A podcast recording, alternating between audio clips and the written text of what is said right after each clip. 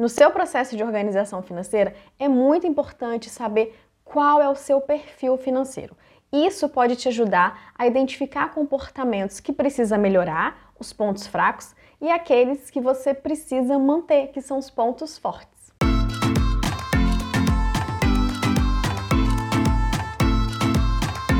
Olá, meu nome é Kelly, seja muito bem-vindo, muito bem-vinda a esse vídeo e se você é novo por aqui, a esse canal.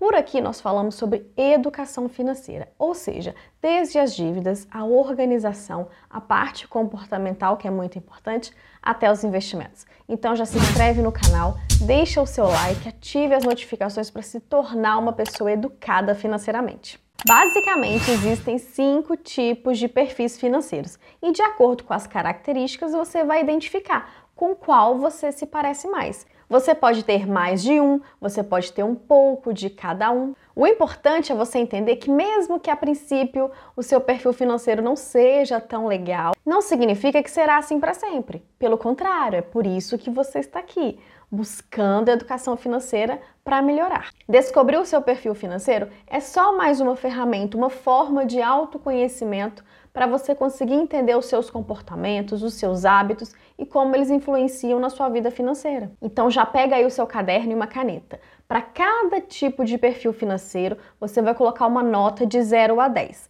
Quanto mais próximo do 10, mais você se identifica e quanto mais próximo do zero, você menos se identifica. O primeiro perfil financeiro são os poupadores. Os poupadores, eles sabem da importância de guardar dinheiro e restringem os gastos e poupam o máximo possível. Nem sempre são compreendidos pelas pessoas próximas, são chamados de pão duro, mão de vaca, tio patinhas. Eles têm o valor segurança muito alto. Seus pontos fortes são disciplinados, têm facilidade de economizar e muita resistência ao consumo. Eles são firmes nas suas decisões. Não é qualquer coisa que vai fazer eles gastarem dinheiro.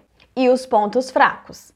Pode se tornar mesquinhos e avarentos, conformismo com um padrão de vida mais simples, pouca disponibilidade para viver novas experiências e dificuldade para arriscar ter retorno maior. Então, geralmente aquela pessoa que guarda ou dinheiro em casa, que isso ainda acontece muito, ou numa poupança. E aí, de 0 a 10, o quanto que você é poupador? Coloque uma nota. Vamos para o próximo. O segundo perfil financeiro são os gastadores. Esses aqui, eles gastam toda a sua renda e a mais. A frase lema deles é: é melhor viver bem hoje, porque amanhã pode nem chegar são admirados pelos amigos, eles gostam de status, eles gostam de se vestir bem, roupas de marca, produtos que aparentam sucesso, compram muito no impulso, no momento, guardam dinheiro só se for para a próxima viagem. Vamos para os pontos fortes. Disposto a experimentar coisas novas, possuem muitos hobbies, interessante para conversar, sempre ligada em novas tendências. Então, é aquela pessoa que você vai parar e vai conversar e ela vai estar tá ligada em tudo, ela vai saber falar de tudo. E como pontos fracos, dependência extrema, estabilidade no emprego ou no negócio, insegurança em relação ao futuro, não gosta de controles, de planejamentos. O terceiro perfil financeiro são os descontrolados.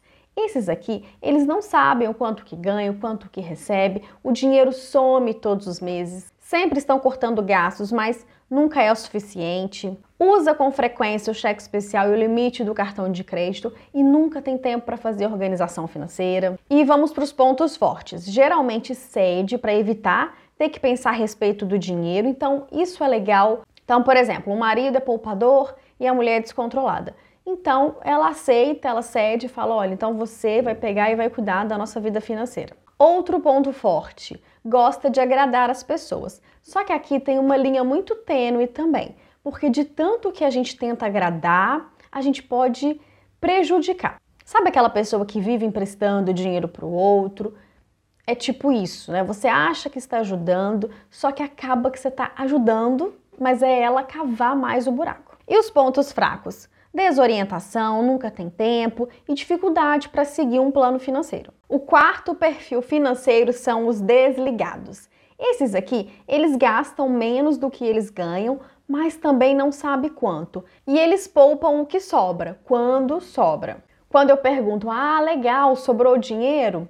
Sim, e o que, que você fez para sobrar dinheiro? Não sei. São os famosos sortudos. Não sabem o quanto que vai vir de fatura do cartão de crédito. A frase lema é o futuro a Deus pertence. Viaja ou troca de carro quando recebe uma promoção ou uma bonificação no trabalho. Vamos para os pontos fortes.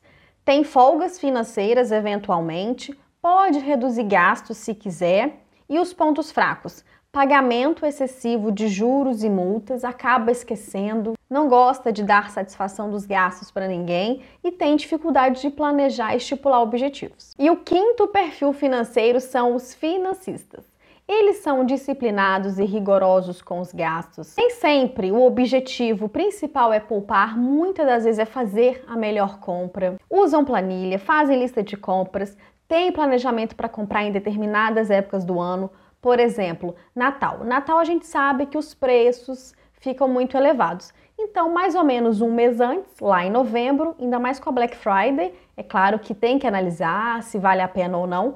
Então, os financistas eles compram os presentes ali nessa época para dar de Natal. Estuda e procura investir melhor o seu dinheiro, livros, cursos, os pontos fortes, facilidade de desenvolver planos e colocá-los em prática, fazem escolhas inteligentes na hora da compra, gostam de aprender, gostam de estudar e os pontos fracos. Dificuldade em manter todos da família comprometidos, pensam o financista como um gastador. Muitas das vezes é chamado de chato porque se apega nos detalhes, pode se tornar intransigente se não aceitar ceder em alguns momentos. Uma grande diferença entre o financista e o poupador é o seguinte: o poupador ele vai chegar na loja e vai falar assim: olha, eu quero o mais barato que você tiver. Já o financista, ele vai pedir o BBB, bom, bonito e barato. Porque às vezes você pode pegar o mais barato e não ser o melhor negócio. Pode sair muito mais caro. É o famoso barato que sai caro. Então o financista ele analisa bem para ver realmente se vale a pena, se tem custo-benefício. E aí, com qual perfil financeiro você mais se identificou? com qual você menos se identificou, deixa aqui para mim nos comentários. E aí você vai anotar quais foram os pontos fortes que você identificou para manter e os pontos fracos, aquele que você precisa melhorar. Se ficar alguma dúvida, deixa aqui para mim nos comentários. Se esse vídeo fez sentido para você, deixe um like para mim, se inscreve no canal e me segue lá no Instagram. Não esquece de compartilhar esse vídeo com a família, com os amigos, eles precisam saber disso. Até o próximo vídeo. Tchau!